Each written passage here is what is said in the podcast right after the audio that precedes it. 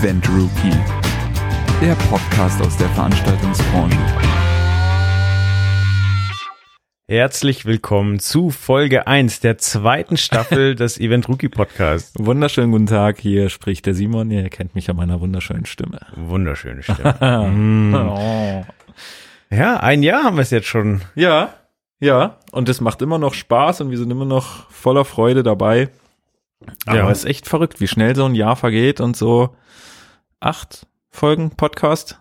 Ja, acht Folgen Podcast. Mehr. Wir hatten eine Folge 0 und wir hatten eine zum Sonderheft der Messe. Ah, richtig. Zehn Folgen. Oh, Bam. neun. wir haben ja die sechs ausgelassen, Acht, neun. wie wir gehört haben. Stimmt. Wir haben diese A6 ausgelassen. Wie kann das denn sein? ja, aber einer von euch hat das bemerkt und zwar der gute Macmuckel. Ja. Danke für die 5-Sterne-Rezension. Ja, Simon, wo ist die sechste Folge? Ja, wie äh, die Zahl schon sagt, ähm, ja, war die so schlüpfrig, dass wir gesagt haben, die lassen wir einfach weg. Ähm, nein, dadurch, dass wir mit der nullten Folge angefangen haben und irgendwann gemerkt haben, eigentlich ist die nullte Folge total blöd, weil die jetzt zu unserem Heft Nummer eins war, haben wir, glaube ich, mitten im Jahr gesagt, komm, wir holen mal schnell auf und machen zum Heft sieben die Folge sieben. Ja. Und deswegen ist die sechs, glaube ich, auf der Strecke geblieben. Irgendwie so. Ja, es macht ja auch viel mehr Sinn, quasi, dass Folge 1 des Podcasts, deswegen jetzt auch die neue Staffel, dann zu Ja. Folge, also zur Ausgabe 1 des Heftes kommt. Richtig. Genau. Und irgendwann haben wir Game of Thrones überholt. Dann sind wir Ja. in Staffel 9 und dann haben wir sie überholt. Ja, Oder? ja. Wir? Das passiert schon in acht Jahren. dann ist vielleicht auch die letzte Staffel von Game of Thrones mal gelaufen. Das stimmt.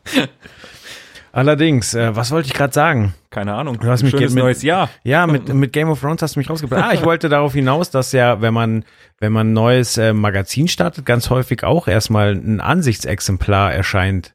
Also auch eine Ausgabe null quasi, oder? Ja. Ja, Also bei uns, also bei uns ist kein Heft erschienen, aber wir haben natürlich ein Heft null gemacht, aber halt für uns. Also wirklich, um selber mal zu gucken, wie äh, sieht der Event Rookie dann am Ende wirklich aus. Ähm, und genau, aber wie gesagt, die, die Ausgabe null ist äh, nie in den öffentlichen Handel gekommen. Davon Mhm. gibt's auch nur zwei Ausgaben. Und die liegen quasi bei mir und bei Ah. unserem Geschäftsführer, Partner Raul. die sind mal irgendwann was wert. Aber absolut. Ja, aber es ist doch interessant, dass quasi eine Ausgabe gemacht wird, nur um äh, sich selber mal zu verinnerlichen, wie das Ganze aussieht und eventuell Ja. auch potenziellen Kunden zu zeigen. So wird's dann mal Zum aussehen. Beispiel. Aber so was ähnliches haben wir ja jetzt quasi auch vor jeder Ausgabe. Das nennt sich dann, um da mal ein bisschen in das Verlagswesen reinzugehen, das äh, nennt sich halt dann Plot. Das ist im Endeffekt, kriegen wir da ähm, von der Ausgabe, die dann erscheint, also jetzt zum Beispiel von der Ausgabe 1, haben wir, bevor das Heft richtig in Druck gegangen ist, ähm, haben wir quasi einmal das Heft schon ausgedruckt von der Druckerei zugeschickt bekommen mit Titel und allem, so wie es dann auch aussieht. Nur Dann nicht man- gebunden. Nur nicht gebunden, genau. Das sind dann noch einzelne Bögen sozusagen ähm, und einzelne Blätter und da kann man dann noch mal reingucken und kann sich noch mal alles durchlesen und kann dann jegliche Fehler noch ausbessern und dann gibt man das zur Druckerei, das äh, geänderte und dann geht's wirklich in Druck und ja, die Ausgabe, die ihr jetzt in Han Händen halten könntet oder habt oder wie auch immer, Ihr solltet das, tun. äh, genau. Ähm, ja, das ist dann die von uns freigegebene sozusagen. Was nicht heißt, dass er nicht auch ab und an mal ein Fehler sein könnte. Nein, das ist, äh, das passiert natürlich. Also das passiert, ist uns auch schon passiert, aber ähm, ja, wer uns auf Facebook manchmal verfolgt oder schon länger verfolgt, ähm, ja, für jeden entdeckten Fehler gibt's da natürlich auch eine Entschuldigung, aber ich denke, das ist normal, dass Menschen Fehler machen und naja, Ja. reden wir nicht drüber. Wir machen jetzt keine Fehler mehr. Ja. Auch in diesem Podcast. Nie, nie. Never. Nein, ich sag auch nicht, äh, Gut, dann wollen wir auch gar nicht lange in der Vergangenheit schwelgen, das überlassen wir anderen, sondern ähm, konzentrieren uns weiterhin auf die Zukunft. Äh, 2018 angebrochen. jo. Was sind denn so die, die Themen, die, die Events, auf die du dich freust? in diesem Jahr, ähm, ich bin mal gespannt. Also ich finde, es sind ein paar schöne Projekte dabei. Ich fand, letztes Jahr war es wirklich knackevoll mit äh, großen Dingern und großen Reportagen und großen Tourneen und Shows und so weiter. Dieses Jahr, ähm, ja, wird der Schatten noch nicht ganz so weit vorausgeworfen oder wie auch immer man das nennt. Aber es gibt so ein paar schöne Sachen, worauf ich mich freue. Das ist ähm, auf jeden Fall Nummer eins ähm, im Februar Lady Gaga. Mhm. Das Nachholkonzert, die sollte ja letztes Jahr oder war letztes Jahr ja schon auf Tournee, hat aber, ähm, ich glaube, ihre komplette Europatournee oder zumindest auf jeden Fall viele Teile äh, der Europatournee absagen müssen wegen einer Krankheit. Hatten wir ja auch vor kurzem, ja, ja. genau. ähm, genau, und da ist das Nachhol oder sind die Nachholtermine äh, im äh, oder waren jetzt teilweise, glaube ich, schon im Januar, sind noch im Februar und so weiter. Und ähm, da freue ich mich auf jeden Fall drauf. Ähm, ich muss ganz ehrlich sagen, ich bin auch mal gespannt. Also da muss ich noch gucken, ob ich da irgendwie hinkomme oder nicht. Ähm, auf die Kelly Family. Mhm. Ich würde es echt gerne mal sehen, weil ich glaube, die Show von denen ist dieses Jahr äh, richtig, richtig gut. Oder Habe ich gesehen, die sind äh, dieses Jahr sogar in zwei verschiedenen Konstellationen unterwegs. Einmal als Okay. die Kelly Family und dann Ende des Jahres nochmal als Angelo Kelly and Family, also Okay. quasi die nächste Generation. Ah, krass. Okay. Ja, also das ist der mit seinen 100.000 Kindern, wie, Ja. wie die Kellys das halt so machen. ja. Und äh, ist mehr so irische Musik wohl. Okay. Ja, cool. Ja, aber da, wie gesagt, das, äh, das, das würde mich wirklich mal interessieren und ähm, ja, ich hoffe mal, dass, dass äh, ihr darüber eine Reportage lesen werdet und könnt. Ähm, gucken wir mal, wie ich dahin komme. Also meine, meine kleine Schwester war früher Kelly äh, Family Fan, bevor die Backstreet Boys in ihr Leben getreten sind. Und damals ähm, fand ich, ja, als großer Bruder fand ich das erstmal peinlich, hab dann aber doch ein Album gehabt, was ich streckenweise ganz gut fand. Und die haben irgendwann beim Eurovision Song Contest gemacht, äh, mitgemacht, als Okay. sie, also schon nachdem da lange Pause war, Okay. also in die letzten paar Jahre. Und da war, bin ich dann auch hellhörig geworden, weil das echt ein guter Song war. Mhm. Und äh, ja, also ich finde es auch durchaus interessant. Ja, definitiv. Und ansonsten muss ich ganz ehrlich sagen, ähm, bin ich auf, äh, ich weiß nicht warum, vielleicht liegt es daran, dass es zurzeit Winter ist, aber ich freue mich irgendwie auf die Festivalsaison. Ich weiß gar nicht so richtig warum, weil da auch jetzt kein Festival dabei ist, wo ich äh, so auf Anhieb jetzt sage, juhu, da äh, weiß ich jetzt schon, dass das Line-Up der Oberknaller sein wird.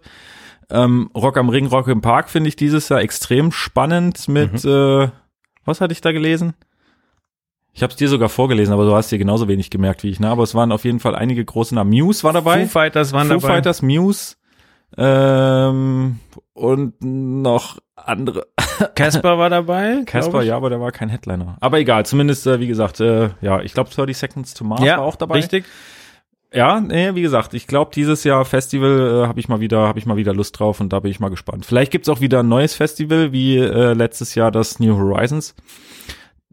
Ja, ich lasse mich überraschen und ansonsten gucke ich mal, was sonst noch so an großen und kleinen Shows kommt. Ja. Also gerade kleine Shows habe ich äh, irgendwie auch so ein bisschen lieben gelernt, weil die auch ja sehr spannend sein können, weil das einfach ähm, ja, es ist mal was anderes. Es ist äh, einfach erstens ein bisschen intimer, zweitens der Techniker muss sich auf ganz andere Sachen einstellen als bei einem bei einem großen äh, Gig. Und genau, da gucken wir mal. Ich glaube, die Toten Hosen sind auch unterwegs.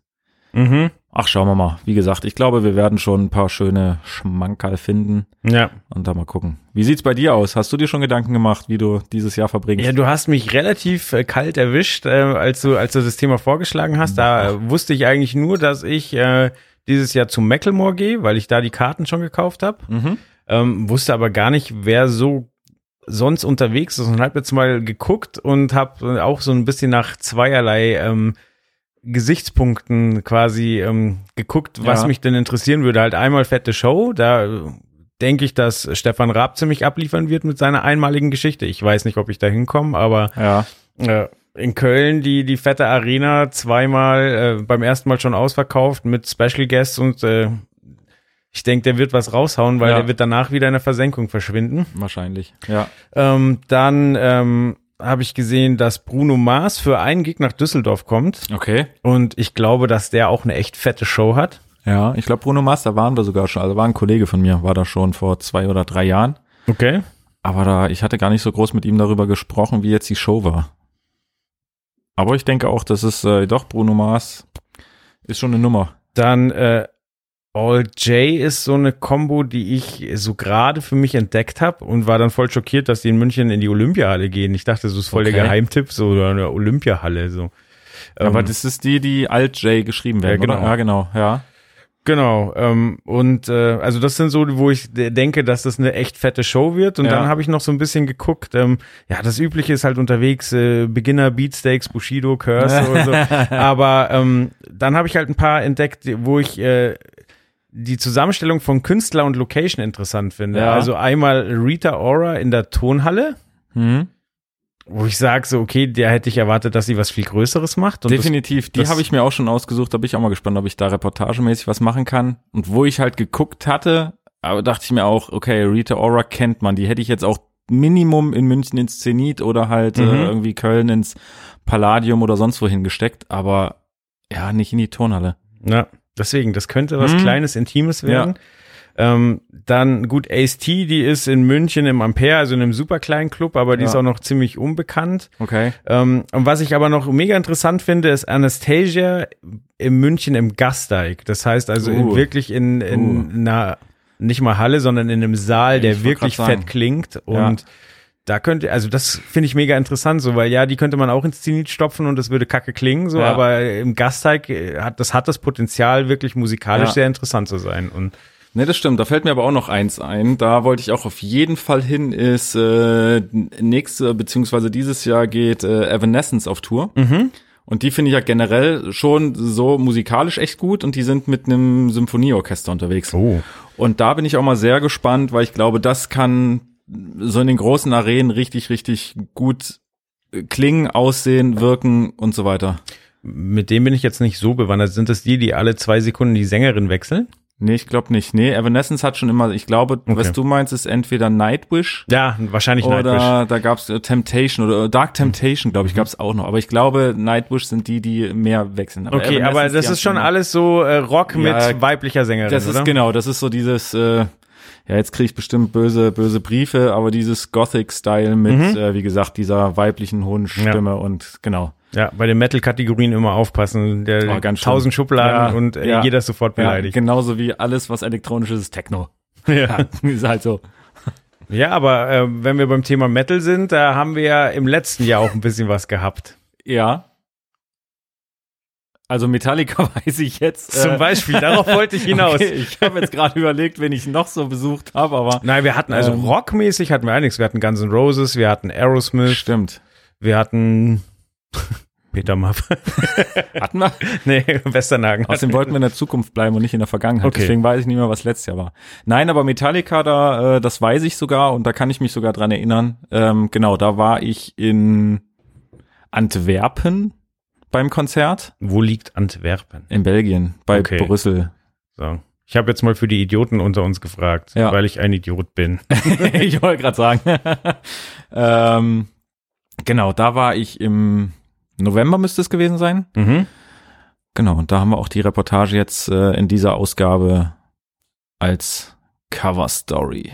Metallica, die touren ja auch schon seit tausenden von Jahren. Also die haben ja Mindestens. An, Anfang der 80er angefangen.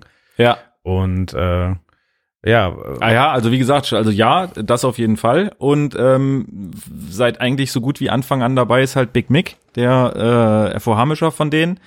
Ganz, ganz, ganz bekannter äh, Mischer in, in der Branche, sage ich jetzt mal. Also eigentlich Big Mick kennt jeder, zumindest vom Namen her, jetzt nicht unbedingt persönlich. Ähm, und ähm, genau, der ist seit, ich glaube, 1984 boah, krass. Genau, er konnte jetzt nicht mehr genau sagen, ob seit 34 oder seit 33 Jahren.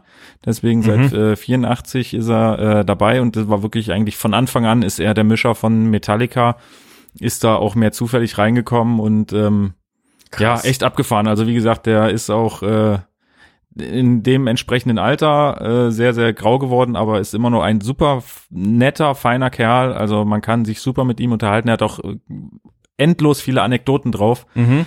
Ähm, kann aber auch sehr, sehr viel ähm, technisches äh, Know-how weitergeben.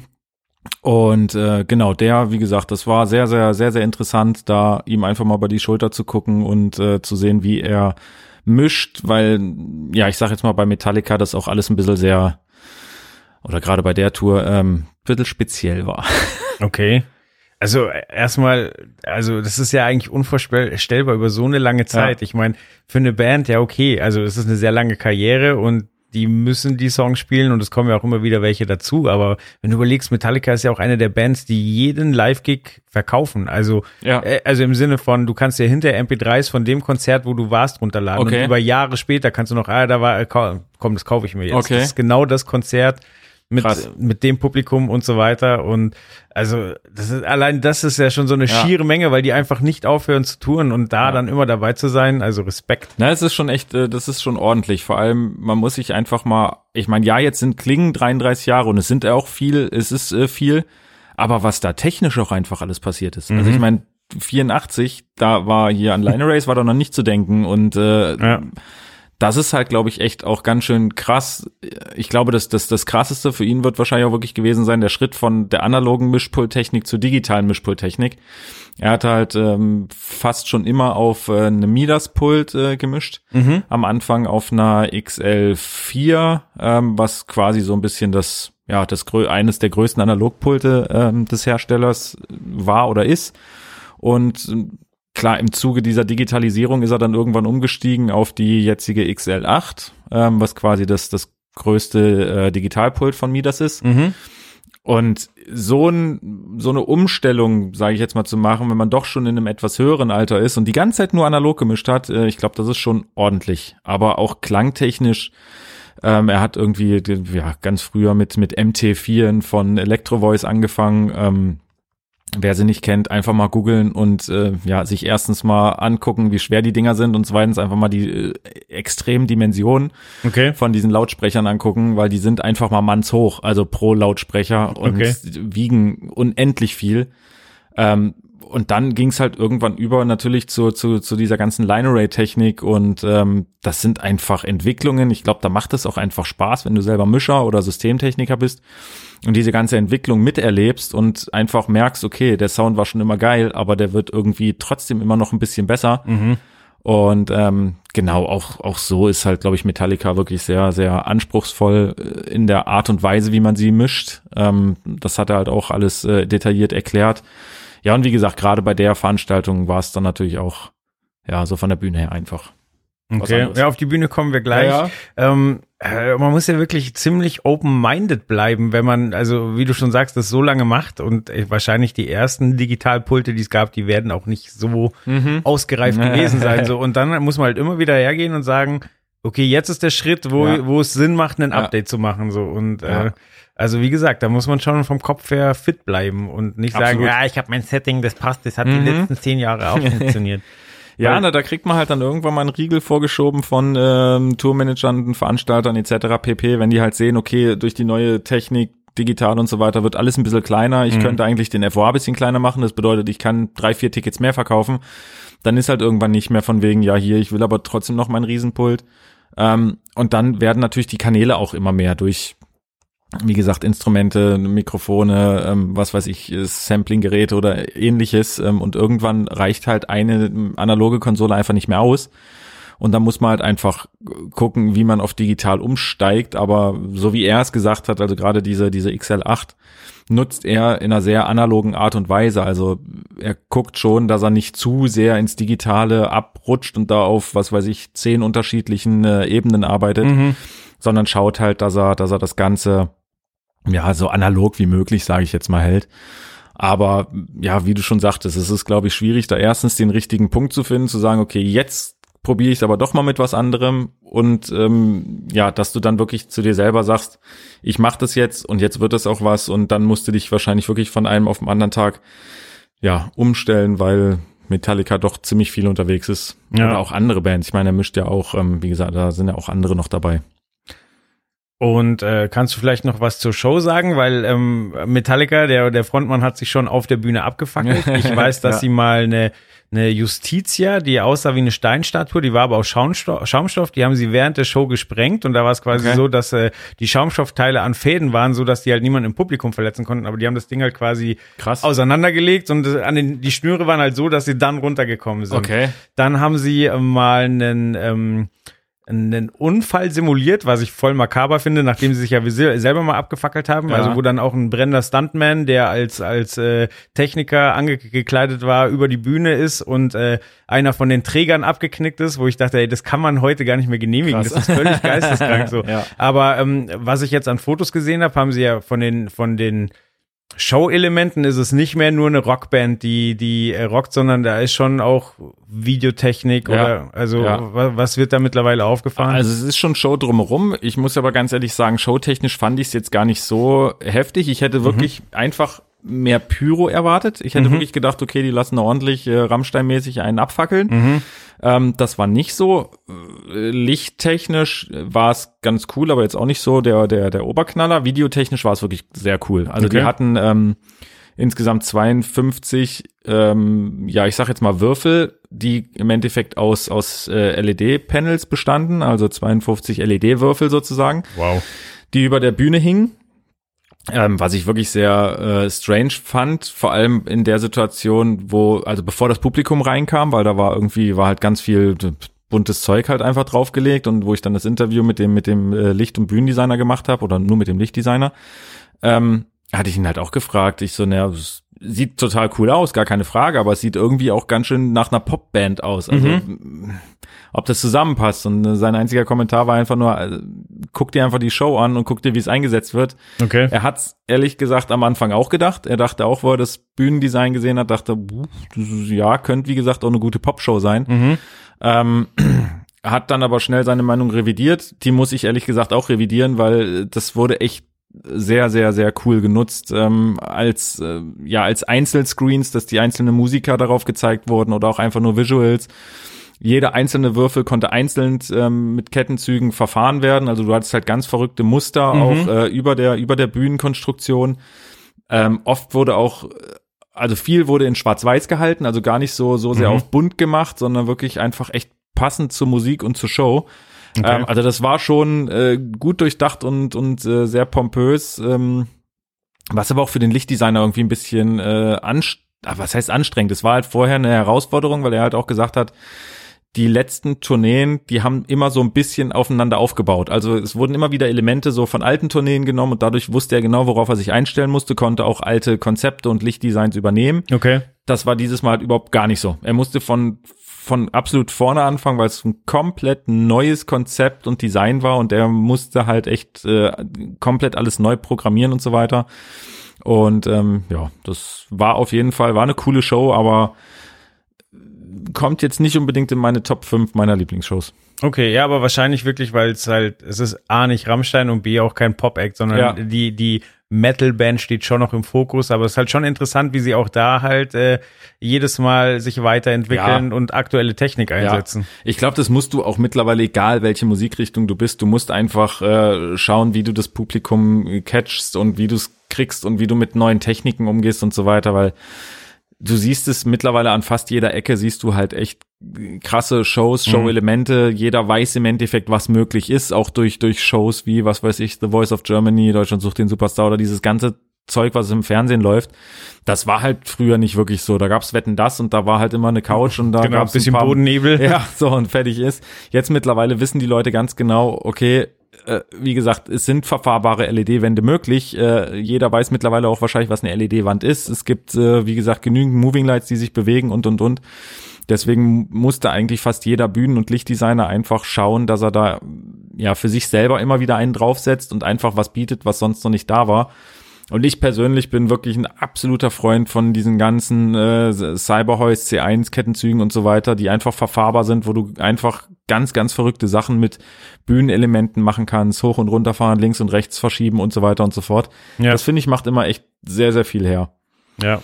Ja, weil es halt wirklich auch, dann sieht nicht jeder Song gleich aus, weil du ja quasi die Elemente, die, die für die Show da sind, einfach in der Position ändern kannst, im Ja. Winkel ändern kannst und äh, dadurch halt jedes Mal neue Bilder kreierst. Ich wollte gerade sagen, das macht halt einfach ein neues Bühnenbild her. Also es Ja. ist nicht so wie, wie gesagt, ich meine, du schaffst auch mit vielen Moving Lights, schaffst du auch immer wieder neue Bilder. Äh, einfach dadurch, dass du ihn bewegen kannst und äh, der Lichtstrahl zeigt halt bei dem einen Song nach links, bei dem anderen nach rechts. Ja. Ist auch ein anderes Bild.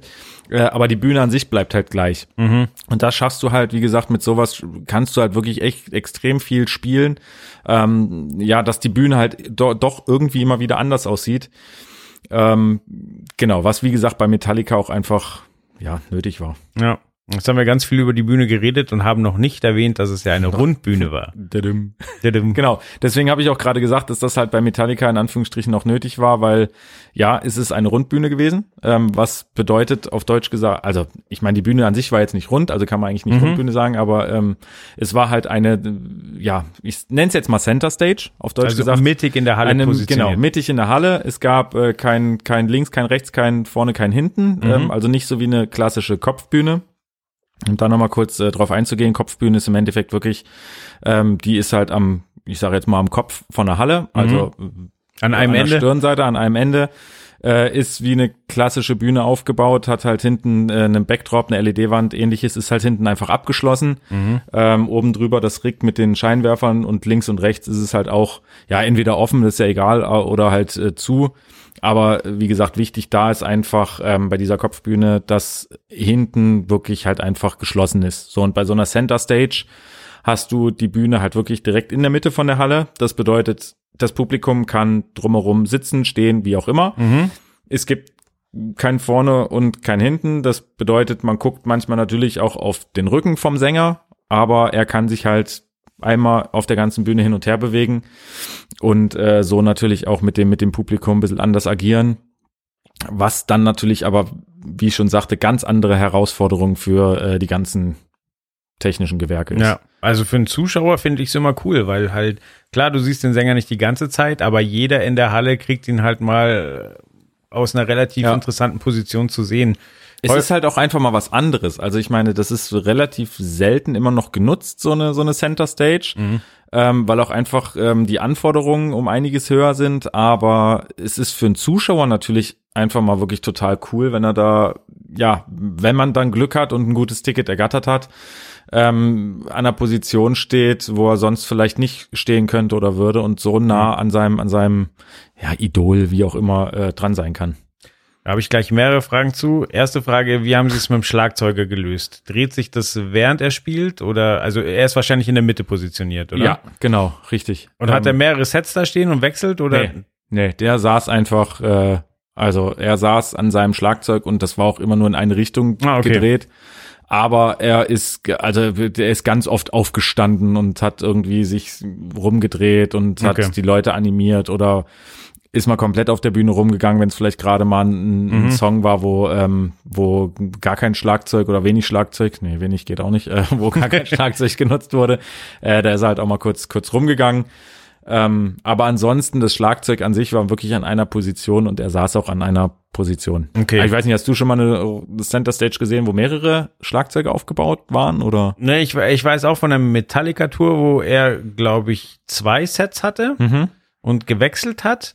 Und ich glaube, Slipknot, äh, der Schlagzeuger hat wirklich äh, ein, ein fahrendes. Also, aber der, das Ja. kann ja auch hochkant. Ja, ich wollte gerade also, sagen, ja. Genau. Aber da gibt's glaube ich, ja sowieso zwei Schlagzeuger bei Slipknot. Also ich Ja, also da gibt's auf jeden Fall noch Jungs, die mit Baseballschlägern auf Tonnen eindreschen. ist auch ein Schlagzeugspieler. ja, richtig. Ja, genau. Und die nächste Frage, die ich habe, ich Ja. weiß, dass James Hetfield ja dann quasi äh, im, im äußeren Ring von der Bühne mehrere Mikrofone stehen hat. Weißt du zufällig, ob da der Tonmann höllisch aufpassen muss oder ob die alle immer offen sind und er sich quasi aussuchen kann, wo er hinstellt? Oder wird er wirklich, wenn er weggeht, runtergezogen und das nächste hoch? Also in dem Falle jetzt hatte der eigentlich nur ein Mikrofon. Echt? Ja. Also wenn ich es richtig gesehen habe, ich will mich da wirklich nicht so sehr aus dem Fenster lehnen. Ähm, aber wenn ich es richtig gesehen habe, oder hatte der mehrere? Weil, Also ich habe vor Jahren Metallica auf einer Rundbühne gesehen Ja, und da waren das vier, fünf. ja. Also so, dass er quasi immer, Ja, doch, immer nee, das kann auch sein. Das ist ja auch totaler Quatsch, wenn der nur ein Mikrofon an einer Stelle hat, da hat. Weil der ja auch ein, ein spezielles Mikrofon hat. Der hat ja jetzt kein normales. Äh, Das sieht aus wie so ein Gesangs- 60er Jahre ja, Elvis. ja, genau. Das oder? ist, äh, das ist von von Schur. Das ähm, genau.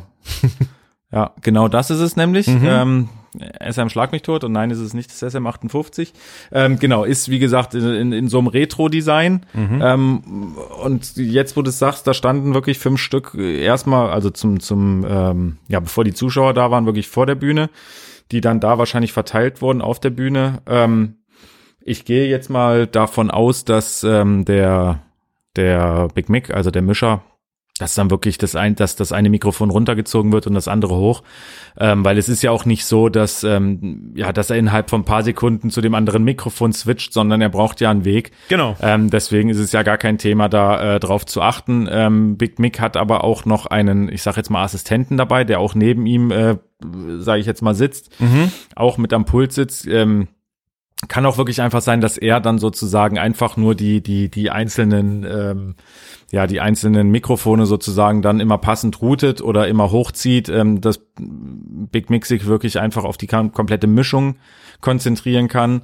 und ähm, die einzelnen Mikrofone von dem Assistenten sozusagen dann immer äh, aktiv geschaltet werden und ja er dann sozusagen der der der der Mischer dann immer das passende Mikrofon gerade äh, bearbeitet. Ja. Ja, dann äh, wahrscheinlich, ich weiß gar nicht, haben Sie mit Monitorboxen gearbeitet oder mit In-Ears? Beides, beides, Beides? genau. Also sie haben In-Ears, äh, haben aber auch komplett ringsrum um um die Bühne äh, Monitorboxen, äh, Monitor-Badges aufgebaut. Ähm, genau. Die, Wir sind reich, wir machen das beides. ja, wir machen einfach alles, ja. Ja, was gibt's auf dem Markt? Das gibt's, nehmen wir. ja. Ja, Nee, weil also das ist ja wirklich interessant, weil für die Ja. Indies ist ja selten, ja, wobei, wahrscheinlich ist äh, der eine Bassist immer links von, von dem Sänger, also jetzt nur als Beispiel. Ja. So, also, obwohl sie ja alle die Position wechseln, wechseln sie ja wahrscheinlich alle zusammen. Nee, Nicht? Nee, also es ist auch wirklich so, dass mal äh, steht der Bassist äh, in deine Richtung und äh, James Hetfield in die andere Richtung, dann kommt James Hetfield wieder zum Bassisten und spielt dann mit dem oder ist also die die ich hatte das Gefühl, als würden die einfach alle wie sie gerade lustig sind mal hin und her laufen. Okay. Also ohne großartiges Konzept. Was ja bei In-Ears relativ egal ist, weil also du ja wahrscheinlich immer Ja. die, diese, also du kriegst halt deinen Mix aufs Ohr, Ja. aber für die Monitorboxen äh, wäre es ja dann interessant. Definitiv, aber ich denke, dass die Monitorboxen auch mehr wie so eine Art Zeitfill genutzt werden. Also du hast ja bei einer Bühne, also bei einer klassischen Bühne, hast du ja auch manchmal Monitorboxen, die wirklich dafür da sind, dass du dich selber hörst. Und dann hast du aber auch noch Sidefill, wo meistens einfach eine Art kompletten Mischung drauf ist. Ähm, um, ja, ich sag jetzt mal erstens einfach den, den Druck zu haben, weil Ja. manche Musiker halt sagen, okay, in ist total cool, höre ich meine Abhöre, so wie ich es haben möchte, aber ich brauche einfach dieses Feeling des Basses im Bauch, auch. oder so. Ja. Ähm, und ähm, dass man auch einfach hören kann, okay, wie klingt jetzt eigentlich der komplette Mix mit allem drum und dran und das wird dann halt auf die Sidefills oft gegeben. Ähm, und deswegen gehe ich mal davon aus, dass bei Metallica ähnlich war, dass diese Monitor-Wedges gar nicht für die einzelnen Musiker als Monitor-Wedges gedacht waren, sondern mehr als Art Sidefill oder Center von unten kommt nach Ja. oben Fill ähm, und ähm, damit da wirklich der der komplette Mix drauf ist und damit ähm, ja ich sage jetzt mal diese dieser dieser Druck im im Bauch einfach da ist. Ja. Ja, okay, dann ist uns jetzt klar quasi, wie die Band beschallt wurde, aber letztlich so eine Rundbühne heißt ja auch, dass man irgendwie das Publikum mit drei, in, in 360 Grad Abstrahlwinkel Ja. beschallen muss und nicht einfach nur rein in die Menge. Ja. Äh, was gab's da für Besonderheiten? Na, genau, das war ist zum Beispiel, also zum Beispiel eins äh, dieser dieser Anforderungen, die ich genannt habe, warum wahrscheinlich auch nicht so oft ähm, Center Stages unterwegs sind, weil du brauchst natürlich viel viel mehr Line Arrays. Du musst dir richtig viel Gedanken darüber machen, wie mischst du, wie gibst du es auf die PA, wie beschallst du das das komplette Publikum und so weiter. Ähm, gehe ich gleich noch mehr drauf ein, aber auch bei, bei der Lichttechnik zum Beispiel ist es genau das Gleiche. Normal hast du halt einen Rig und strahlst nach vorne, weil warum sollst du nach hinten strahlen und äh, den, den Bühnenrücken sozusagen oder das, den Ja. Backdrop anstrahlen?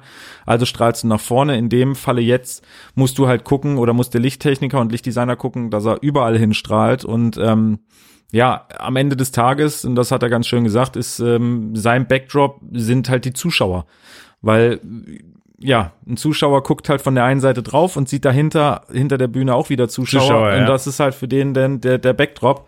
Und da hat er hat auch gesagt, er muss halt au aufpassen, dass er Nummer eins eine gute Show erzeugt. Auf der anderen Seite aber nicht zu sehr das Publikum auch blendet. Ähm, ja, genau, deswegen. Und ähm, das sind halt so diese Anforderungen, die natürlich erstens, was Material angeht, du brauchst halt irre viel Material. Man muss sich vorher halt Gedanken machen, wie, wie machst du das Ganze bei so einer Center Stage? Und ähm, wie gesagt, bei den Lautsprechern, also da wurden so mega viele Lautsprecher eingesetzt. Ähm, Metallica ist ja seit, seit, seit vielen Jahren mit Meyer Sound unterwegs. Und äh, war auch dieses Jahr mit äh, Leo, Leopard und Lion äh, Material unterwegs von Meyer Sound. Leopard kenne ich nur den Panzer. genau, der hing da oben im Rig. Und, ähm, nee, genau. Und dann ähm, äh, noch ein paar Subwoofer natürlich und dieses neue Very Low Frequency Element von, von Meyer Sound. Was ja auch was abgefahren ist. Genau, da komme ich auch gleich gerne noch zu. Ähm, zumindest ja, sind es halt irre viele Line Arrays, weil du wirklich in alle Richtungen schallen musst. Und dann ist natürlich auch die Frage, wie beschallst du? Machst du einen Stereo-Mix kannst du ja nicht wirklich machen, weil wo ist links, wo ist rechts? Mhm. Das ist halt schwierig. Ähm, du könntest eine Art Vierpunktbeschallung machen, dass du im Endeffekt immer die gegenüberliegenden ähm, ein Signal gibst, was aber in dem Falle dann auch wieder blöd ist. Deswegen, ja, macht's Big Mic ganz klassisch und fährt das Ganze einfach Mono. Also die das Publikum. Ich habe mir den Kommt ich, ich, ich wollte sagen, na, mach halt Mono, aber ich dachte, okay, das mache ich, das sage ich jetzt nicht. ich dachte auch, also ich hatte hab echt auch immer gedacht, so im professionellen Bereich Mono zu machen, macht man nicht. Mhm. Aber er meinte es, ja, es geht nicht anders oder er kriegt es nicht anders hin oder er macht es nicht anders, keine Ahnung. Zumindest wird's halt Mono gefahren und ähm, ja, jedes Line Array kriegt sozusagen sein Monosignal. Und damit ist es auch egal, wo das Publikum steht, ob links oder rechts oder mittig oder wie auch krass. immer. Ähm, genau. Und ja, dann bei den Subwoofern musst du halt auch gucken, ne? Wo stellst du die jetzt hin, damit du halt die Leute ordentlich erreichst? Mhm. Beziehungsweise es gibt ja auch noch Ränge und deswegen wurde das halt so gelöst, dass wirklich eine hohe, also ich glaube 24 Stück oder so wurden im, im, im Rig mitgehangen. Ähm, die haben in erster Linie wirklich die Ränge beschallt und dann wurden in den einzelnen Ecken der Halle gab es auch noch mal ganz viele Subwoofer, die sozusagen unten die ja die das Stehpublikum vor der Halle Mhm. Die Arena. bedrückt hat. Okay. Ja, und das Krasse ist, dass man, dass da ja Frequenzen gesendet werden, die man gar nicht hört, oder? Also äh, bei den normalen Subwoofern nicht. Das ist ganz ganz normal. Ähm, ja, Tiefe Töne. Tiefe Töne. Das ist einfach nur äh, die Basswiedergabe sozusagen, die du ja bei gerade bei so einer Musik auch brauchst. Ähm, wie gesagt, und dann kamen aber noch ähm, die Very Low Frequency Elemente von Meyer Sound vor, die laut Hersteller wirklich so weit runtergehen, dass sie in einem Bereich sind, äh, den man einfach nicht mehr hört, der wirklich einfach nur, ich sag jetzt mal, drückt, beziehungsweise den man wirklich spürt. Und ähm, Das, Das- klingt so nach Kaisers neue Kleider so. Äh. Es ist sautief, ihr könnt es nicht hören, aber glaubt aber uns. Es ist, es ist da, wirklich. ähm, nee, genau. Und das ähm, hat er in erster Linie genutzt für, für einen Special-Effekt. Ich glaube, das kam vor dem Lied One, hieß Mhm. es, glaube Also irgendwo gibt's äh, ein Intro oder ein Lied, wo wirklich so eine so eine Kriegs Kriegsszenario, so ein Kriegsszenario genau, genau, One, okay, ja. dann war es bei One. Ähm, und er hat halt gesagt, es gibt so viele Special Effects. Es gibt Pyrotechnik und es gibt Lichttechnik als Special Effect. Er hat gesagt, er will auch einen Special Effect haben. Mhm. Ähm, und ähm, deswegen wurden die halt eingesetzt, wirklich im Endeffekt nur für dieses eine Intro. Und ich habe das, äh, wie gesagt, auch schon vor, bevor die, die Zuschauer drinne waren, haben die so einen Testlauf gemacht. Das war schon echt brutal. Also Okay, die, ich habe gerade auch ein bisschen Angst, weil ich habe das schon live gesehen, als diese Technik noch nicht verwendet wurde und das war die Stelle, wo ich mir die Ohren zugehalten Ja. habe. So, also Er musste da nicht mehr machen, du spürst es halt. Du, Okay. du krümmst dich fast schon, also du denkst, okay, irgendeiner schlägt dir jetzt in die Magengrube und ähm, aber es ist cool. Also es ist wirklich, es ist eigentlich wie so eine Achterbahnfahrt. Du denkst dir, oh Mist, ich will das nicht, aber eigentlich ist es cool. okay. Ähm, nee, und das war schon, das war schon sehr geil, aber wie gesagt, das war eigentlich hauptsächlich wirklich für diesen, für diesen, für dieses Intro im Endeffekt. Sau cool. Ja, definitiv. Ja, Rundbühnen. Ja, nee, Rundbühnen sind, also wie gesagt, ich finde es wirklich absolut spannend und interessant, weil es wirklich einfach mal was anderes ist. Aber ja, es muss auch nicht immer die Riesenrundbühne sein. Es gibt auch kleine Rundbühnen. Ja. Aber also, wie du schon sagst, also du hast gerade total schön verdeutlicht, wie viel Gedanken man sich dabei eigentlich machen muss. So, also normalerweise ist ja einfach so, ja gut, dann hängst du es halt in die Mitte, Ja. so Glückwunsch. So, aber also äh, wir haben ja schon mal in einem anderen Podcast auch thematisiert, dass du erstmal Hallen brauchst, äh, wo man die Mitte der Halle auch so belasten Ja. kann, weil und äh, dann kommt jetzt, wie wir gerade gelernt haben, ja auch noch wesentlich mehr dazu, weil du halt in verschiedene Richtungen gehen musst und nicht nur in eine. Das ist Ja. schon interessant. Ja, so. du kannst eine Center Stage nicht einfach so machen. Also es ist nicht so, wie gesagt, wie eine normale Bühne, wo du sagst, äh, oder wo der Auftrag irgendwie eine Woche vorher kommt und du sagst, ja, okay, dann stelle ich euch da oder hänge euch da halt irgendwie ähm, zwei Line Arrays hin, hängen euch da 50 Scheinwerfer rein, fertig ist. Mhm. Sondern da muss man sich schon wirklich überlegen, wie mache ich das jetzt am, am klügsten sozusagen. Ja. Ja. Nee, cool. Genau. Okay, dann haben wir die Veteranen jetzt äh, gut durchgespielt mit ihrer Ja. neuen Bühne. Dann kommen wir jetzt mal zu Aber eher. eine Sache wollte ich noch, ja. bevor die jetzt hier, ne, von wegen kleine, kleine Rundbühnen, weil ich war ja auch noch bei einem anderen Konzert. Ah, okay. Ähm, deswegen, wie gesagt, ich dachte, du kriegst hier den Wink mit dem Zaunfall mit, aber nein, nein, nein. Ähm, genau, äh, irgendwie, Schnitt. irgendwie habe ich wirklich das Gefühl, dass wir unsere Ausgaben, auch wenn es unbewusst ist, in letzter Zeit immer nach Themen planen. Wie gesagt, die letzte Ausgabe, das war äh, die Ausgabe der abgebrochenen Tourneen, weil Ja. da, weil da irgendwie äh, mit Aerosmith und Robbie Williams und Westernhagen die Tourneen abgebrochen wurden. Mhm.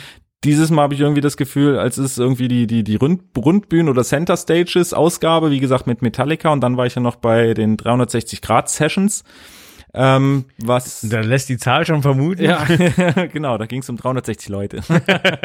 ähm, nee, das ist eine sehr kleine, nette Veranstaltung im Brauhaus 2.0 in Karlsruhe. Brauhaus 2. Ja, das war super. Ja, ich bin mit dem Auto gefahren, war mein größter Fehler, den ich überhaupt machen konnte. Ähm, nee, zumindest äh, haben die einen äh, kleinen Veranstaltungsraum und wollten schon immer mal da drinnen irgendwie eine, ja, Events halt machen, eine Veranstaltung machen, aber nicht klassisch vorne eine Band hinstellen Mhm. und gib ihm, sondern wirklich auch da halt aus äh, oder in der Mitte des Raums und haben da halt diese 360 Grad Sessions irgendwann ins Leben gerufen, was halt bedeutet, dass jeden ersten Donnerstag im Monat spielt da eine Band, auch wirklich nur an diesem ersten Donnerstag, sonst nicht. Ähm, und Und die wird Band, gebraut. genau, sonst würde nur gegessen. Ähm, nee, und äh, diese Bands sind halt immer anders. Also es gibt einen, der Patrick, das ist der Leadsänger und äh, ich glaube Gitarrist ist er gewesen. Ähm, und der ist, ja, ich sag jetzt mal der Bandleader, wie auch immer. Den Okay. gibt's immer. Und der sucht sich dann seine Bandmitglieder zusammen. Der hat ein Riesennetzwerk. Und dann Klingt voll stressig. Nee, ja, das Ding ist aber, dass sich auch viele bei ihm melden, weil sie einfach total Bock drauf haben. Okay. In so einer kleinen, feinen Atmosphäre. Ich glaube, da passen 250 oder 300 Leute oder so rein, die einfach ringsrum um die Bühne sitzen. Mhm. Ähm, und die Band spielt dann einfach ein paar Lieder zusammen und gut ist. So, und da sind dann beim letzten Mal, also wo ich da war, da war der Keyboarder, glaube ich, war das von Stefanie Heinzmann war mit dabei. Okay. Dann war eine echt gute Sängerin mit dabei, ähm, ein Saxophonist, ein Bassist und ein Schlagzeuger. Und so ist halt die Band immer unterschiedlich. Also du kannst da auch als Zuschauer eigentlich jeden Donnerstag hingehen und hast immer eine andere Band, andere Musik und so weiter. Und wie gesagt, die haben halt auch eine Center Stage, aber halt wirklich in einem ganz kleinen Rahmen, Mhm. weil wie Intim. gesagt, sehr intim, genau. Ähm, und die haben das ganz anders gelöst, weil die nutzen das Bose L1-System, was im Endeffekt äh, so ein Säulen-Lautsprechersystem ist Okay. und haben in allen vier Ecken ähm, ja dieses L1, was aber nicht zum Publikum strahlt, sondern im Endeffekt zur Band. Okay. Genau, weil das laut Bose halt so konzipiert ist, dass das PA und Monitor in einem ist. Also es gibt da auch kein Monitoring, sondern das ist das Monitoring, was aber gleichzeitig halt auch PA ist. Und äh, genau, so wird Quasi da der, der Schall geht über die komplette Bühne hinten raus genau, zum Publikum, genau, was da also, steht. Genau, also am Ende des Tages sitzt der Zuhörer, der das Signal hört, nicht direkt vor der PA, sondern im Endeffekt ja diagonal Ja. gegenüber. Wie ist sie dann positioniert, dass sich der Schall nicht gegenseitig auslöscht? Also, ich sag mal, wenn die sich jetzt gegenüberstehen würden, wird es ja quasi in der Mitte mehr Ja. oder weniger aufheben. Ja, naja, also auslöschen ist eigentlich relativ, also das kommt eigentlich kaum vor, weil dann musst du ja wirklich die Frequenzen so genau treffen, dass Okay. sich die auslöschen. Das ist dann eher, die, die Problematik ist eher die, dass sich die Frequenzen überlagern ähm, oder die Schallwellen und dann entsteht eher so ein Mischmasch, sage ich jetzt Brei. mal. Ne? Also so ein Brei, dann klingt's halt nicht mehr ganz so cool. Ähm, Okay. Das war halt auch, was heißt das Problem? Du merkst es vorne an der Bühne, merkst es sehr deutlich, weil dadurch, dass es natürlich ein kleiner, intimer Raum ist, ähm, hörst du die Instrumente natürlich auch sehr, sehr deutlich. Also die unverstärkten Instrumente. Wenn dann natürlich noch die verstärkten Instrumente draufkommen, dann hast du halt wirklich so eine Laufzeitveränderung. Und dann merkst du, dass es irgendwie ja nicht mehr ganz so gut hinhaut. Sobald du ein okay. bisschen weiter hinter gehst, ist das alles gar kein Thema. Da klingt's echt total cool. Weil du halt super. die eigentlichen Instrumente nicht mehr hörst. Richtig, oder weniger zumindest. Ähm, genau, und so haben die das da sozusagen gelöst äh, mit, mit, mit der Beschallung. Ähm, ja, dass, dass, äh, dass man da halt wirklich auch eine Center Stage machen kann, aber einfach in einem ganz, ganz anderen, kleineren Rahmen. Also es ist ja, Da wird auch nichts von der Decke gehängt, sondern Genau, da wird halt einfach hingestellt. Da gab's dann irgendwie vier, vier passende Bässe, ähm, die in, in, in Pärchen an beiden, Mhm. an, an zwei ähm, Bühnenseiten hingestellt wurden. Genau, und das zeigt halt wirklich einfach mal, dass Center Stage nichts mit der Größe zu tun hat, sondern das kann man auch wirklich in einem kleinen Rahmen machen. Und genau, deswegen habe ich ja am Anfang auch gesagt, diese kleinen Veranstaltungen finde ich auch total super interessant, weil man da einfach auch Sachen sieht, erfährt und lernt, die man bei großen vielleicht gar nicht so sieht. Und das war da halt auch so. Ja. Ich finde, das ist kulturell ja auch ganz wichtig, dass es eben Veranstaltungsorte in sämtlichen Größenordnungen gibt, weil Ja. man wird ja nicht als Metallica geboren, sondern man fängt halt klein an und braucht ja da auch irgendwie die Bühnen des Landes, um da irgendwie stattzufinden, um sich ein Ja. Publikum zu erspielen, zu erarbeiten. Ja. Und äh, wenn das ausstirbt, wäre es halt total, total tragisch. Also auch fürs Publikum. Ich meine, äh, man muss auch ganz klar sagen, nicht jeder kann sich irgendwie eine Metallica-Karte für knapp 100 Euro oder so leisten. Ja. Ähm, aber vielleicht gibt's da trotzdem Leute, die, die gerne einfach Musik hören und dann ist es natürlich cool, wenn irgendwie, wenn es halt Stadtfeste gibt oder irgendwas, sage ich Ja. jetzt mal, ähm, wo man trotzdem Musik erleben kann und trotzdem auch eine Show sehen kann, was für, für, für unsere Branche natürlich essentiell und wichtig ist, äh, dass es immer Shows gibt, egal in welcher Größe und egal ähm, in welchem, in welchem Umfang, beziehungsweise zu welchem Anlass, ob es jetzt ein Stadtfest ist, eine The Theatervorstellung, selbst im Kindergarten oder so brauchst du manchmal eine PA. Ähm, ja, wir haben ja gerade gehört, bei Metallica ist der Job seit 30 Jahren nicht frei geworden. Ja, ja, eben, das ist halt doof, ne? Wer da sich hinten ein, oder in die Liste eingetragen hat, der, ja, wartet Ja. jetzt immer noch. Ähm, nee, also wir- das ist, äh, fand ich, fand ich sehr interessant, dass ich da im Endeffekt zwei Center Stages äh, kurz hintereinander, das war sogar richtig kurz hintereinander, weil am Dienstag war Metallica und am Mittwoch war das Ach, krass. 360-Grad-Konzert. Also Okay. wirklich direkt aufeinander folgend. Ähm, und das war wirklich sehr, sehr cool, das einfach mal so zu erleben. Sehr schön. Ja. Ja, nachdem du mir vorhin glorreich meine Überleitung von den alten Männern und den äh, jungen Nachwuchsstars kaputt gemacht hast, machen wir jetzt einen Hardcut. Du warst bei den Video Days. Ja, da gab's keine Center Stage. Ja, aus Gründen. Nein, ähm, Video Days, erklär mal kurz, was ist das überhaupt? Ähm, also die Video Days gibt es jetzt mittlerweile seit, ich glaube, so sechs Jahren. Ganz am Anfang noch in einem sehr, sehr kleinen Rahmen. Ähm, wurde es in einem separaten Raum zur Messe Gamescom in Köln veranstaltet. Mhm. Äh, Gamescom ist ja einer der größten Spielemessen der Welt oder sogar die größte Spielemesse der Welt. Ähm, Für, für, ja, richtig. Also, Also- es gibt die E3 in ähm, Los Angeles, die ist aber nur für Fachpublikum und Okay. die Games Convention ist quasi die größte mit Laufkundschaft. Ja, genau, okay. Ähm, also wenn ich jetzt von Spielen rede, dann keine Brettspiele, sondern ähm, ja, Spiele für PC, Konsolen und so weiter. Genau. Ähm, war vorher in Leipzig, ist dann irgendwann nach Köln umgezogen, aber das nur am Rande. Traurige Geschichte auch. Leipzig war viel, viel schöner. Ähm, ja, kann ich verstehen. ähm, nein, zumindest äh, gab es dann äh, irgendwann mal die, die, die ersten Video-Days, ähm, was im Endeffekt, äh, ja, ist das eine Zusammenkunft von, von YouTubern. Also YouTube wird ja auch immer größer. Es gibt immer mehr, ähm, vor allem junge Leute, die einen YouTube-Channel haben und da entweder singen oder Tipps geben oder irgendwas. Ähm, und die sind mittlerweile wirklich richtige Stars und gerade bei dem jungen Fachpublikum, was weiß ich, so den ganzen Teenies total angesagt. Und genau, irgendwann sind diese Video Days umgezogen in die Lanxess Arena. Und da sind sie jetzt immer noch und genau, also Video Days auf Deutsch gesagt sind, ähm, ja, es ist an einem Tag, ist es Konzert oder Show in zwei Teilen aufgeteilt. Es gibt einen ersten Teil, dann gibt es einen kurzen Break, dann gibt es einen zweiten Teil. Okay. Und da ähm, sind halt ganz viele, ganz viele YouTuber, die da auftreten. Entweder ist es eine Tanzgruppe aus YouTube, äh, die da irgendwie was vorführen, oder Mhm. wie gesagt, es sind Sänger. Aber meistens wirklich welche, die, was weiß ich, um die 100.000 Follower. Also wirklich so die angesagten, die ich alter Mann nicht kenne, aber die bestimmt viele, viele andere Leute kennen. Mhm. Ähm, und genau, das sind die Video Days. Ich glaube, offiziell heißen sie auch YouTube Video Days oder irgendwie sowas. Okay.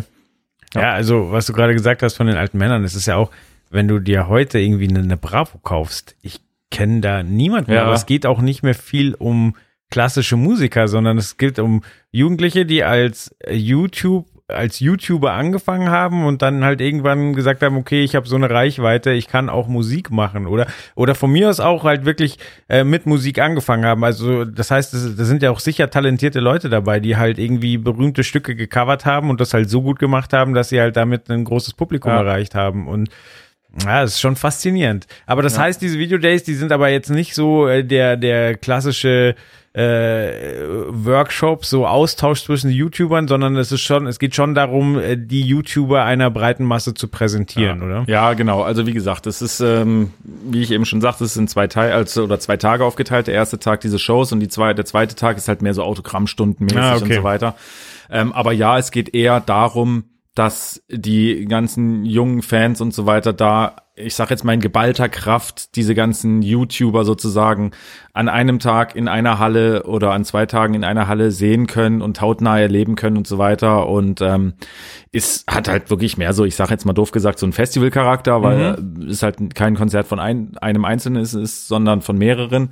Aber es geht jetzt nicht darum, dass es Workshop-mäßig ist, dass da erklärt wird, okay, so musst du deine Kamera einstellen, damit alles total cool wird, sondern es ist wirklich, ja, ein Publikums, ähm, Event. Event und genau, da wird halt auch irgendwie ein Preis verliehen, der goldene Video Days Stern oder irgendwas, Okay. äh, wie gesagt, für in ganz unterschiedlichen Kategorien.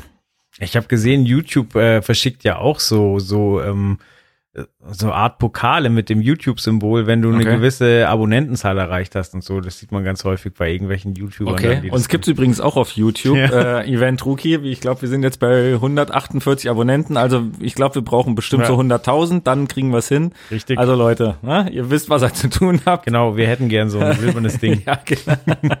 dann darf ich vielleicht auch mal auf die Videodays, dann darf ich da auftreten. Da kann ich da mich da hinsetzen als alter Mann und kann da aus dem Event Rookie vorlesen. Das ist total schön. Das wäre super. Mit Das meiner schönen so Stimme. 15 Minuten Slot. Simon liest. Genau. So, so sollte auch der Channel heißen. Simon liest. Simon liest. Ja. Mhm. Oh, das wäre aber wirklich mal was. Simon Das liest. schwe schweift jetzt ab, aber so Berühmt werden. Event, nein, Event Rookie vorlesen. Habe ich ja immer schon mal gesagt. Event Rookie als Hörbuch. Jede Ausgabe. Ja, aber jetzt haben wir schon Podcast-Format, das heißt, wir müssen im Video, das heißt, man filmt dich einfach ne, dabei, wie du vorliest. das doch, man kann uns ja auch filmen, während wir einen Podcast machen und das im YouTube-Channel. Das wäre ja, aber dann müssen, witzig. dann müssen wir Hosen anziehen. Das ist wie Folge 6. Da muss die Folge jetzt auch wieder gestrichen werden. Nein, okay, bleiben wir bei den Videodays. Ähm, und genau, zumindest ähm, klingt das jetzt erstmal so ein bisschen nach, naja, okay, ähm, ja, das ist halt ein bisschen Spaß im Wasserglas, aber das Ding ist wirklich eine echt professionelle, große Nummer mit viel Technik und einem Lichtdesigner Björn Herrmann, der einfach mal ja, eine Ansage ist. Also der, also Björn macht wirklich viele, viele Dinge. Der hat das Lichtdesign von der letzten ähm, oder von der vorletzten AIDA-Taufe gemacht, also Mhm. AIDA das Schiff. Ähm, Wer ist dieser Adi? ähm, macht für Swarovski, glaube ich, ganz viel und wie gesagt, ist halt wirklich ein, ein guter Lichtdesigner und der macht die Videodays. Ja, ich sehe das so. Es gibt eine Nachfrage, also hat es eine Relevanz. So, das ist wie sich über Schlager lustig machen. So, ja, das kann, äh, das muss nicht unbedingt deinen Geschmack treffen, Ja. aber es ist relevant. Fertig. definitiv. Nee, wie gesagt, das war auf jeden Fall ähm, ja auch ein, ein interessantes Erlebnis, auch vom, vom Publikum her. War nicht ganz so schlimm wie damals äh, die Kometverleihung mit Tokyo Hotel, Okay. seitdem ich nichts mehr höre. Aber ähm, nee, war, war, war gut, vor allem wirklich showtechnisch. Justin Bieber mäßig, so Lautstärke technisch? Ich fand Justin Bieber gar nicht so schlimm, muss ich sagen. Aber es kann auch, wie gesagt, daran liegen, dass ich schon taub bin seit den Kometen halt. Aber ich Okay. fand Justin Bieber war nicht so, wo, wie gesagt, wo ich war, war das nicht so doll. Aber es kann halt auch, ne, hatten wir ja auch schon drüber gesprochen, an Justin Bieber gelegen haben, der einfach keinen Bock hatte. Okay. Mal gucken. Vielleicht gehe ich irgendwann mal zu Selena Gomez äh, zum Konzert und guck mal, vielleicht hat Justin sie ja auch runtergezogen oder vielleicht ist sie noch gut drauf. Die hat frische Organe, da, da muss man gut drauf sein. Wir lassen das hier. so, okay. äh, ja, Videodays. Also, äh, du hast schon gesagt, äh, da ist jemand dahinter, also was die Lichtshow angeht, der, der wirklich Ahnung hat, der, ähm, der ähm, schon große, große Events äh, realisiert hat. Große, große Schiffe. ähm, und äh, da ist ja die Herausforderung, dass du ja äh, wahrscheinlich in noch einer höheren Frequenz als bei einem normalen Festival einfach äh, verschiedene Künstler, ähm, ich sag mal, betreuen musst. Also und äh, das darf ja auch nicht alles gleich aussehen, oder? Ähm, genau, also das ist, glaube ich, wirklich so die größte Herausforderung, was es, also man kann es ja fast, ja, ich sage jetzt mal mit einem ESC vergleichen. Also jetzt Mhm. nicht von der Größe her oder ähnliches, aber ähm, auch bei einem Eurovision Song Contest muss ja der Lichtdesigner gucken, dass er diese drei oder dreieinhalb Minuten äh, Interpretation, Songs und so weiter in Szene setzt, immer unterschiedlich und davon gibt's halt auch 40, 45 Stück. Und bei den Video Days war es halt auch so, dass es, ähm, ich glaube, es waren über 40 äh, einzelne Darbietungen, nenne ich es jetzt einfach mal, die natürlich unterschiedlich in Szene gesetzt werden mussten oder müssen. Ähm, das Ding da ist einfach, dass diese YouTuber mit sowas so gut wie gar keine Erfahrung haben. Also die sind eigentlich in ihrem, sage ich jetzt mal, kleinen Kämmerlein und machen ihre Videos und das ist auch gut, aber große Bühnen kennen die in dem Sinne nicht wirklich. Mhm. Zumindest, ähm, ich sage jetzt mal der Großteil. Es war auch ein Mike Singer da, den ich persönlich jetzt nicht kannte, aber jetzt äh, kenne und der ist wohl schon ein ganz großer YouTuber und Mhm. auch Sänger und hat auch schon auf großen Bühnen gesungen. Der weiß natürlich, wie man sich da äh, gibt oder wie dann eine Show aussehen soll, aber die meisten kennen sich da halt nicht aus. Ähm, was bedeutet, dass der Björn da auch wirklich ziemlich freie Hand hat, wie er jetzt den einzelnen Künstler oder äh, Künstlerin oder Gruppe in Szene setzt. Ähm, was natürlich bei einem Eurovision Song Contest zum Beispiel ganz anders ist, weil da sind einfach schon Leute auf der Bühne, die meistens schon Profis sind oder Ja. zumindest Musiker und die wissen ganz genau, okay, ich möchte aber gerne genau in der Sekunde will ich Pyro haben oder ich möchte gerne das und das Licht haben und dann gibt's da vorher eine Absprache. Das gibt's bei den YouTube Video Days so gut wie gar nicht. Also da hat er wirklich, ähm, ich sage jetzt mal die freie Hand, das zu machen, was meiner Meinung nach aber fast ja schon wieder äh, eigentlich fast noch komplizierter ist, äh, als für einen Künstler zu arbeiten, der Der eigentlich genau weiß, hat, ja. will, der genau weiß, was er will und der sagt, okay, ich möchte das und das und das, weil so äh, ja muss äh, ein Lichtdesigner sich den Song anhören oder was auch immer er sich oder Mhm. angucken und muss sich dann selber Gedanken machen, okay, wie setze ich das jetzt irgendwie in Szene, damit es passt, nicht zu übertrieben ist, aber auch nicht zu untertrieben. Ja. Und ähm, ja, das dann für über 40 Acts zu machen, ähm, das ist schon eine Herausforderung. Wie gesagt, wie du schon sagtest, es darf ja auch nicht alles gleich aussehen. Ja. Tja, es ist, es ist interessant. Man muss sich echt mal realisieren, so, ja, die hocken hier zu Hause, die haben sich vielleicht mal ein Licht gekauft, Mhm. damit sie gut ausgeleuchtet sind. Die haben wahrscheinlich Plan, welches Mikrofon sie benutzen, geben wahrscheinlich äh, deutlich mehr Geld für Kameras aus als ein Normalsterblicher, aber die haben wahrscheinlich noch nie ein In-Ear benutzt, so. ja, und, ja, und- das, also wie gesagt, wo ich da hingefahren bin, dachte ich mir auch, na okay, das wird jetzt, also wie gesagt, wird halt wirklich so wie bei einem ESC sein, dass die Leute gesagt haben, okay, das und das hätte ich gerne. Und wo ich dann mit Björn das Interview gemacht habe und der gesagt hat, nee, da ist mir das dann auch erstmal bewusst geworden. Klar, warum sollen die auch auf einer großen Bühne gestanden, auf einer großen Bühne gestanden haben? Weil, ja, YouTube ist halt nicht so dafür gemacht, dass du halt ja, wie gesagt, sofort auf einer großen Bühne stehst, sondern Ja. du hast halt deinen Channel und da hast du deine Follower und das entscheidet halt darüber, ob du erfolgreich bist oder nicht. ja. Und dann irgendwann kommt halt der Punkt, wo du erst so richtig, sage ich jetzt mal, in die Öffentlichkeit gehst. Aber ähm, wie gesagt, das war schon echt cool in Szene gesetzt. War auch, ähm, er hatte halt dieses Jahr wirklich auch ein gutes Budget, wie er gesagt hat. Also er hat zwar wirklich dafür zwar kämpfen müssen für das Budget der Björn, Mhm. aber ähm, da waren halt echt was weiß ich, VL 6000 oder so, also die neuesten, die neuesten Scheinwerfer auch von, von, von Varilight oder der JDC One von, von GLP, was auch der neueste, ähm, das neueste Stroboskop ist. Und ähm, ja, viele technische Sachen waren da einfach drinne, die, die absolute, absolute Highlights waren, die neu waren. Und ähm, das war schon, war schon cool, weil das wirklich, ja, war halt einfach äh, gut in Szene gesetzt alles. Ja, da frage ich mich, ähm, weil du gerade Budget sagst, äh, also wer ist denn der Veranstalter? Und also muss man Eintritt zahlen, wenn man da hin will? Wahrscheinlich ja, schon. Genau, oder? also früher war es wirklich, also am Anfang war es einfach eine kostenfreie Veranstaltung, da Mhm. konnte man halt hingehen, da waren aber auch noch nicht so viele Zuschauer. Ich glaube, die erste Veranstaltung in der Lanxess Arena war meiner Meinung nach auch noch kostenfrei und jetzt muss aber bezahlt werden, aber ich glaube, das sind irgendwie, ich weiß es gar nicht, 10 Euro oder irgendwie so. Also ich glaube, das war wirklich ein relativ, äh, relativ wenige Kosten für, für die Eintrittskarten. okay. Aber der Veranstalter ist YouTube. Also das Ah, okay. Google das ist- also. Dann Google, ja. Also wie gesagt, das ist wirklich im Endeffekt eine Veranstaltung von denen, die sind äh, ja Okay, das heißt also, man muss jetzt als YouTuber auch nicht irgendwie im krassen Netzwerk angehören, sondern es reicht wirklich einfach nur der Bereichweite zu erarbeiten. Ja. Dann wirst du eingeladen von Google eben. Da- die entscheiden dann, wer tritt Okay. da auf. Genau. Also das ist ähm, das ist ja, Ja. eigentlich eine relativ faire Geschichte. Ja, also ja, klar. Ja, Cool. also da, wie gesagt, da hockt jetzt keiner dahinter, der sich irgendwann mal dachte, ich kaufe mir mal den Namen, die Namensrechte für die Veranstaltung von YouTube, mache hier eine Veranstaltung und suche dann selber aus, wen ich cool finde und lade die ein, sondern wie gesagt, das ist äh, Ja, ich meine, gerade im, im Bereich YouTube gibt es ja schon auch Gemauschel, so dass halt Mhm. so, ja, Nein. dir gehört Ne- dem Netzwerk an, so du trittst jetzt bei dem auf, weil der hat schon die größere Reichweite, ihr tut so, als seid ihr große Freunde, so dann kriegst du auch wieder mehr und so Wie weiter. gesagt, was da wirklich im Hintergrund passiert, das weiß ich natürlich auch nicht, aber ja, so wie ich es jetzt äh, mit äh, gehört habe und rausgehört habe, ist es wohl Okay, ja, alles so ganz cool. cool. Aber wie gesagt, wer darüber auch mehr erfahren will, guckst du in Event Rookie. Genau. Ja, wir reden ja wahnsinnig oft über Reportagen aus unserem Heft, aber Mhm. es gibt ja noch eine andere Kategorie im Heft, und zwar das Firmenporträt. Genau, also es gibt ja viele äh, Kategorien. Es gibt ja auch das, das Interview, wo wir immer ein Interview haben, aber unter anderem halt auch richtig das Firmenporträt, was wir auch seitdem es den Event Rookie gibt, immer machen.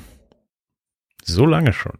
Ja, Echt, ist von Anfang an mit drin? ja, Na cool. ja, Ja, ich war nicht von Anfang an dabei, deswegen wird man ja wohl noch fragen dürfen. nein.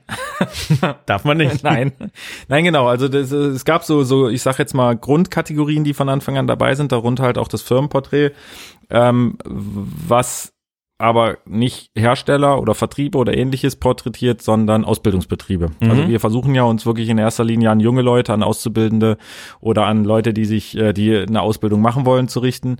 Und ähm, Genau, deswegen äh, machen wir da wirklich reine Firmenporträts über Ausbildungsbetriebe und haben in jedem Heft ein Porträt und immer jemand anderes. Und bis jetzt habe ich auch immer nur jemand anderes besucht. Okay. Gibt's denn, gibt's denn viele Parallelen oder würdest du sagen, also überwiegen die Unterschiede oder, oder muss man die Unterschiede von Porträt zu Porträt herausarbeiten, weil es schon sehr, sehr viele Übereinstimmungen gibt? Weil also eigentlich ist es ja ein, ein, ein Berufsbild, wo es ja einen festen Lehrplan gibt, da sollte es ja eigentlich viele Überschneidungen geben. Oder gibt's da viele verschiedene Philosophien, wie man ausbildet? Nee, also ich sag mal so, am Anfang war das wirklich noch so, dass ich, ähm, dass, dass da viele, viele Unterschiede gab. Also gerade was, was Größe, was Ausrichtung und so weiter angeht. Ähm, mittlerweile ist es eher so, dass es da wirklich viele Parallelen gibt, weil ähm, ja, die Größe unterscheidet sich immer noch, das ist ganz klar. Die Ausrichtung verschwimmt mittlerweile meiner Meinung nach relativ deutlich. Also mit Ausrichtung meine ich, ähm, ob jetzt jemand sich hauptsächlich für Rock'n'Roll, Touring und so weiter interessiert, also da tätig ist, oder ob jemand mehr in diesem ja, Industrie-Events, Galas und so weiter ähm, zuständig ist. Es, es ist wirklich so, dass das mittlerweile sehr, sehr viele Ausbildungsbetriebe ähm, ja eigentlich fast alles machen. Also sowohl, sowohl ähm, Industrieveranstaltungen als auch Rock'n'Roll-Shows. Ähm, aber ansonsten ist das von der Ausrichtung her, beziehungsweise so von den Unterschieden, ähm, ja, sind da nicht wirklich viele. Also es ist wirklich so, dass da immer mehr Parallelen sind bei den ganzen Ausbildungsbetrieben, außer natürlich bei den Azubis, bei der Anzahl der Azubis und bei dem, was sie, was sie ausbilden. Ob es nur Veranstaltungstechniker sind, ob es Kaufleute sind oder ähnliches. Okay. Ja, und jetzt hatten wir in der aktuellen Ausgabe, haben wir ja einen, einen, ähm, einen ungewöhnlichen Fall, also der Definitiv. nicht so häufig Ja. vorkommt. Ja, der wahrscheinlich, hoffentlich denke ich jetzt mal in naher Zukunft noch häufiger vorkommen wird, der aber bis jetzt mir persönlich noch nicht untergekommen ist. Ähm, und zwar wird ähm, bei Audio Coop aus der Nähe von Hannover ähm, seit 1.1. diesen Jahres ein äh, syrischer Flüchtling ausgebildet zum Veranstaltungstechniker. Und genau, das ist, wie gesagt, ist habe ich bis jetzt noch nicht gesehen, erlebt, dass äh, ein syrischer Flüchtling irgendwie hier in Deutschland ähm, eine Ausbildungs äh, eine Ausbildung zum Veranstaltungstechniker macht. Ja. Was ich aber echt total cool finde und wo ich hoffe, dass da auch wirklich noch einige Betriebe irgendwie nachziehen, weil ja, also ich habe ihn kennengelernt, äh, den den Rawat, so hieß er, ähm, der vor ja vor drei Jahren halt äh, aus aus Syrien nach Deutschland kam und hier natürlich versucht jetzt irgendwie eine, eine, einen Job zu finden und äh, in seinem Job nicht mehr arbeiten konnte und äh, deswegen froh ist, dass er da jetzt eine Ausbildung machen kann. Okay. Und äh, ja, du, du hast gerade schon, was hat er eigentlich gelernt? Also er ist eigentlich gelernter ähm, Kameramann, äh, konnte wie gesagt in dem Beruf hier aber in Deutschland ähm, aus diversen Gründen nicht mehr arbeiten und musste deswegen gucken, ja, oder wollte halt gucken, dass er natürlich irgendwas anderes macht und ähm, da wurde ihm halt diese Ausbildungsstelle angeboten und ja, genau, das macht er jetzt halt seit 1.1. Ja, aber es ist ja wirklich eigentlich vorbildlich, weil ich glaube, ein, ein großes Thema, warum es äh, bei der Integration Probleme gibt, ist, dass die Leute nicht wirklich äh, auch ins Berufsleben mit Ja. integriert werden. Und klar, Sprache ist ein Thema, Mhm.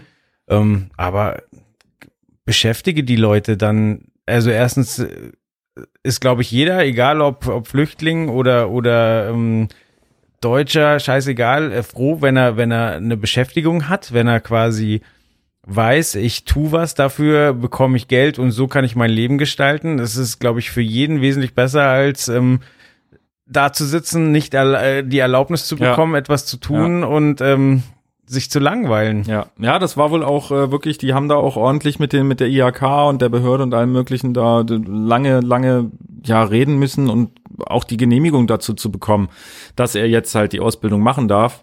Und vor allem braucht er ja auch in Anführungsstrichen eine Sondergenehmigung, dass er jetzt halt zum ersten ersten anfängt, weil das ist mitten im Lehrjahr. Also Okay. es ist ja Normalerweise geht's im Normalerweise September geht's los, im August, September ungefähr los und jetzt ist es halt erster erster. Jetzt muss er halt äh, sozusagen den ganzen Stoff aufholen und auch das finde ich von ihm halt wirklich ähm, ja top, da dann nicht zu sagen, ach nee, dann dann doch lieber nicht oder dann warte ich noch ein halbes Jahr, sondern da wirklich zu sagen, ja, nee, ich mach das, ich ziehe das durch und ich schaff das.